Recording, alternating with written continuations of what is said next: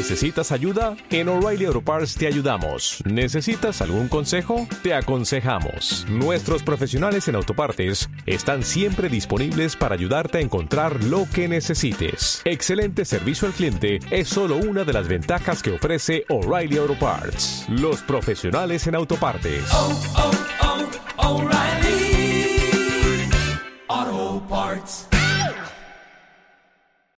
El episodio de esta semana es un popurrí de conceptos que quiero compartir contigo por si te ayudan a aclarar ideas o pensamientos que tienes en la cabeza después de la ingente cantidad de información que vas escuchando, leyendo y absorbiendo por todas partes. Es algo que a mí me hubiera gustado saber en su día, aunque igual en ese momento, bueno, igual no, seguro que en ese momento no hubiera estado preparado para querer escucharlo. Es lo que tiene la juventud. Por si acaso, te lo cuento y luego tú pues haces lo que consideres oportuno con ello. Sin más dilación, empezamos.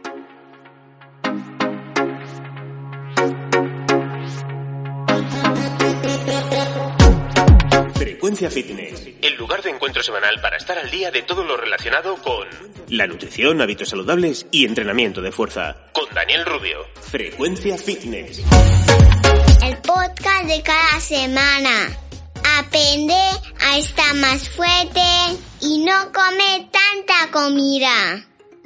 ¡Empezamos! La primera idea que me gustaría transmitirte es que si llevas tiempo entrenando, y con ello estamos hablando de al menos 5 años de entrenar con un buen programa y una intensidad correcta, seguramente estarás haciendo bastante más de lo que necesitas y de lo que es necesario para mejorar tu longevidad y tu calidad de vida. A finales del año pasado estuve tres semanas y media sin entrenar. Y cuando digo sin entrenar me refiero a, hacer nada de nada. Ni una pizca de esfuerzo. Lo que en principio van a ser dos semanas de descanso como medida para evitar potenciales complicaciones con la tercera dosis de la vacuna. Me acabo de quedar en silencio porque estabas, estaba sonriendo pensando cómo han cambiado las cosas en los últimos dos años que ni una sola persona adulta de las que escuchen este episodio, cuando digan la frase me acabo de poner la tercera dosis de la vacuna, tendrá problema alguno en saber de qué estoy hablando. Compara eso con la cara de no saber de qué estaba hablando si esa frase la hubiera dicho tres años atrás, en la época prepandemia mundial. Bueno, que me, voy, que me ido por las ramas, como siempre. Volvamos al guion del episodio. Te decía que lo que en principio iban a ser dos semanas de descanso se convirtieron en tres y media. Y el motivo fue porque quería comprobar cuánto tiempo era capaz de estar sin entrenar y sin que mi cuerpo sufriera una pérdida evidente de masa muscular. Vaya por delante que durante estas semanas no usé la báscula para pesarme ni tampoco me tomé medidas corporales. Fue un experimento que no habría sido validado por ningún comité científico, que quede claro. Los marcadores que usé como referencia fueron el cómo me quedaba en la ropa, que uso de manera habitual, cómo me iba viendo yo con el paso de las semanas en el espejo y cómo me iba viendo mi esposa y otras personas pues que, que me ven a diario. Con eso es con lo que basé lo que te cuento ahora. Un apunte, dos cambios en relación a mis hábitos diarios mientras duró ese experimento. El primero fue que aumenté los pasos diarios de mi media habitual en torno a los 20.000 pasos diarios a llevarlos por encima de los 25.000 pasos diarios de media. Y por otro lado, reduje mi ingesta diaria de comida, más que nada la parte donde como arroz o patata o fruta, que la quité pues porque como no estaba entrenando, pues no me hacía falta. Y lo que hice fue priorizar grasas y proteínas. El resultado fue que pasadas las dos primeras semanas de no hacer ejercicio alguno, mi cuerpo estaba igual. No solo eso, mi esposa me comentaba que me veía mejor, que fue posiblemente porque al estar comiendo más atento de lo normal, perdí un poquito de grasa corporal, con lo cual la masa muscular resaltaba más. Fue a mitades de la tercera semana cuando ya empecé a notar que los pantalones, que es por donde siempre pierdo más rápido masa muscular, me quedaban un poco más holgados, síntoma de que mis piernas y mi trasero pues ya no ocupaban tanto espacio. Es lo que tiene que ser un... ¿Cómo se llama? ¿Cómo es esta frase? Un culo carpeta. Que a mí el culo, en cuanto dejo de entrenarlo, se vuelve a su estado habitual. mis piernas y mi trasero no ocupaban tanto espacio. Pero fíjate el tiempo que tuvo que pasar, 18 días. Luego alargué una semana más para ver qué sucedía, teniendo como resultado la ausencia de cambios, por lo que mi cuerpo, una vez perdida esa pizca de, de volumen inicial, pues había quedado ya otra vez estancado en ese nuevo estado. ¿Y qué perdí?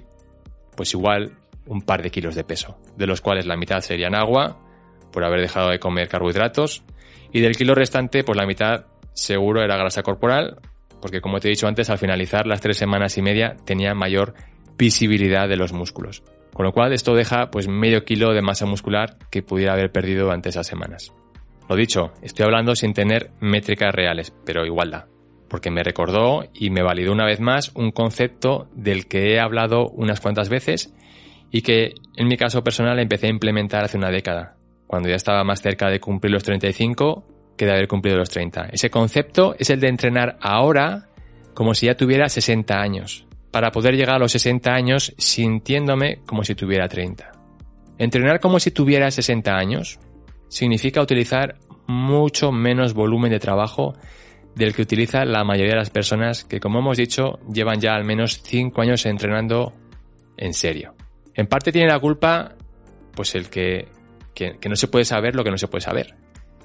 Y en parte tiene la culpa el que las redes sociales nos inundan con vídeos de pavos y pavas haciendo rutinas de entrenamiento donde parece que, que les den una medalla por incluir cuantos más ejercicios y series y peso que puedan. Y la realidad es bien distinta. Ni tú ni yo tenemos planes a la vista para competir en un certamen de belleza o de culturismo. Tampoco estamos preparándonos para hacer un posado veraniego con el que nos paguen un pastizal. Tampoco tenemos patrocinadores que nos digan que tenemos que tener un cuerpo de determinadas maneras para que nos sigan pagando. Y tampoco disponemos de tres horas diarias para dedicarlas a nuestro cuerpo. Tú y yo somos personas normales, que aspiramos a estar sanos, tener un cuerpo saludable por dentro y que se refleje por fuera, e intentar vivir cuantos más años posibles mejor, con buena calidad de vida. Punto. Y para conseguir eso, y aunque me vuelvan a llover palos y críticas desde, desde bandos que recitan estudios científicos, como si fueran niños de San Ildefonso el día del sorteo de la, de la lotería de Navidad, es más que suficiente con entrenar dos días a la semana. Toma ya, lo he vuelto a decir. Esos dos entrenos, bien aprovechados, diseñados de manera inteligente y usando la intensidad correcta, te traerán todos los beneficios que tu cuerpo necesita para lograr lo dicho antes, tener una salud y un cuerpo saludable. Si lo que buscas es tener un culazo de esos que parecen que no van a entrar dentro de un vaquero, y unos brazos finos y musculados que terminen con unos hombros que ya los hubiera querido cincelar Miguel Ángel, pues entonces ya no estamos hablando de salud y cuerpo saludable. Estamos hablando de aspecto estético. Y eso es otra cosa y requiere de tres o cuatro entrenos semanales, porque tu objetivo pues ya no es tener esa salud y cuerpo fuerte y saludable, sino mejorar de manera sustancial ciertas partes de tu cuerpo que precisamente son las que de, de nacimiento, de genética, peor tienes construidas, con todo el trabajo que conlleva detrás. Para terminar esta idea, decirte que dos semanas después de haber retomado mis entrenos, que por cierto ahora voy alternando con una semana de dos días de, ejercicio seguido de una semana de tres días, no solo he recuperado ese poquito que pude haber perdido, sino que además, gracias al descanso que le había dado a mi cuerpo, pues he ganado más volumen, del que tenía originalmente antes de hacer ese parón al retomar estos entrenos. Y te quiero decir con esto que por entrenar menos días no significa que vayas a estar condenada a renunciar a tener un cuerpo visualmente atractivo, para nada. Pero se trata de encontrar ese punto medio entre lo que quieres a nivel estético y lo que es mejor para ti a largo plazo en términos de salud por dentro y por fuera. El segundo concepto que quiero contarte es la idea de comer bien, así entre comillas. Lo tengo puesto entre comillas, comer bien. Muchas veces escucho decir a, la, a, las personas la frase yo de verdad que intento comer bien o la frase yo creo que como bastante bien. La realidad dice otra cosa bien diferente. Vamos a definir qué es eso de comer bien. A ver si estamos de acuerdo. La definición que yo le doy a comer bien es lo que hace una persona que le sirve para mantener el cuerpo y los objetivos que quiere en ese momento de su vida. Por tanto, si damos por válida esta definición, que hago un inciso otra vez para recordarte que tú no tienes que darla por válida, lo que tienes que hacer es cuestionarla y ver si resiste ese test o no. Pero si la damos por válida, como te decía, significa que no solo no hay una manera correcta de comer bien, ya que cada individuo tendrá la suya propia, sino que además cada persona, según sus circunstancias de su vida, tendrá diferentes maneras que sean sinónimo de comer bien conforme van pasando los años. Por otro lado, y si seguimos dando validez a esa definición, solo una persona que tiene el cuerpo que quiere y cumple los objetivos físicos que se ha marcado como importantes, podrá decir que come bien. Lo contrario sería una contradicción como la copa de un pino. Me explico. Si mi objetivo es tener un porcentaje de grasa corporal por debajo del 10%, pero a día de hoy estoy por encima del 15%, pues no puedo ir diciendo por ahí que yo como bien. Porque en este ejemplo no estoy comiendo bien, sino habría conseguido mi objetivo. De la misma manera, si una persona tiene como objetivo transformar su cuerpo, pero lleva años luchando por conseguirlo sin éxito, pues tampoco puede decir que está comiendo bien.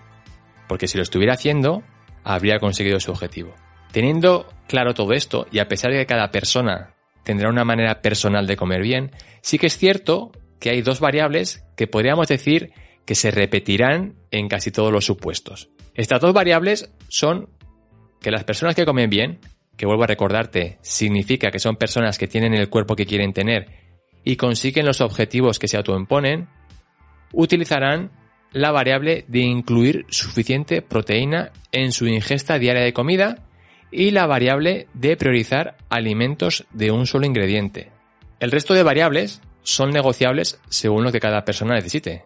Incluso algunas tan conocidas como empezar a comer solo cuando tienes hambre o dejar de comer cuando estás satisfecha son variables que en determinados casos pues no se usarán y aún así esa persona estará comiendo bien.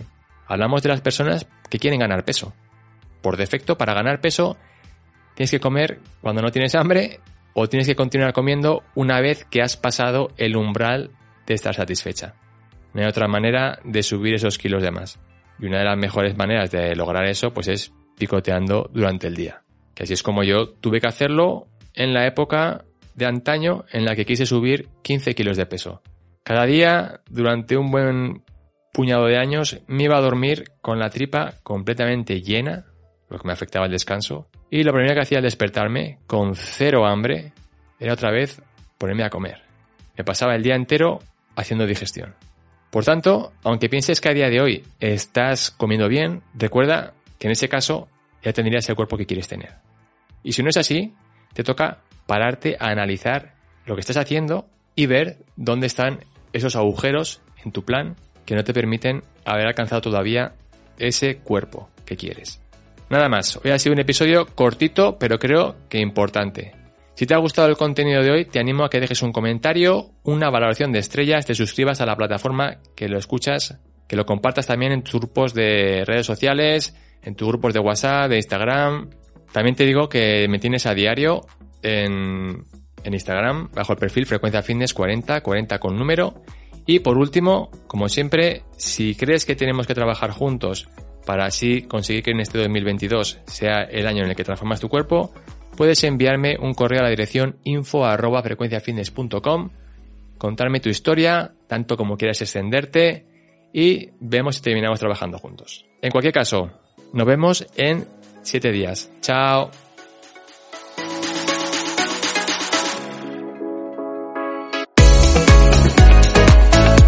Producción y edición de Iván Pachi Gómez, bajo la dirección de Daniel Rubio. Puedes escuchar este contenido en Spotify, Apple Podcast o iVoox y síguenos en Instagram como Frecuencia Fitness 40.